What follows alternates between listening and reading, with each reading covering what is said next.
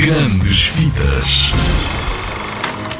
Tito e os Pássaros, o filme escolhido pelo público no Festival Mostra, é uma animação com sotaque brasileiro. Quando eu era pequeno, meu pai me falou que o medo tinha virado contagioso como se fosse uma doença. Essa é a história de como o medo contaminou o mundo inteiro. Gustavo Steinberg, André Catoto e Gabriel Bitar são os realizadores brasileiros de Tito e os Pássaros.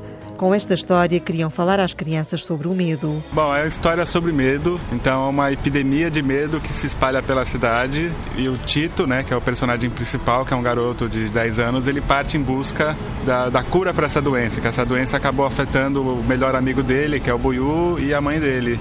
Então ele tenta entender como conseguir curar essa doença e ela está de algum modo relacionada com os pássaros.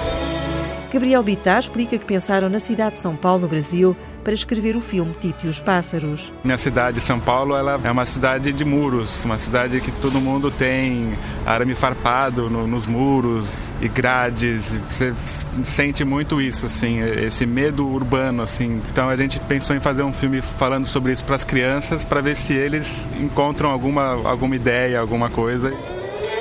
Em Tito e os Pássaros, os desenhos são inspirados na pintura expressionista. Quanto à música, Gabriel Bitar revela que alguns excertos foram gravados em Portugal. É uma música basicamente orquestrada. É, até inclusive gravamos algumas das, dos instrumentos, né, das madeiras que chamam, né, que são as flautas aqui em Portugal, em Lisboa, e gravamos as cordas no Abbey Road em Londres. Tito e os Pássaros é uma animação brasileira que ajuda a perceber sem medo o que é o medo. Tivemos alguns casos aqui na escola e por isso decidimos cancelar as aulas. Todo cuidado é pouco agora. Um garoto não tem medo.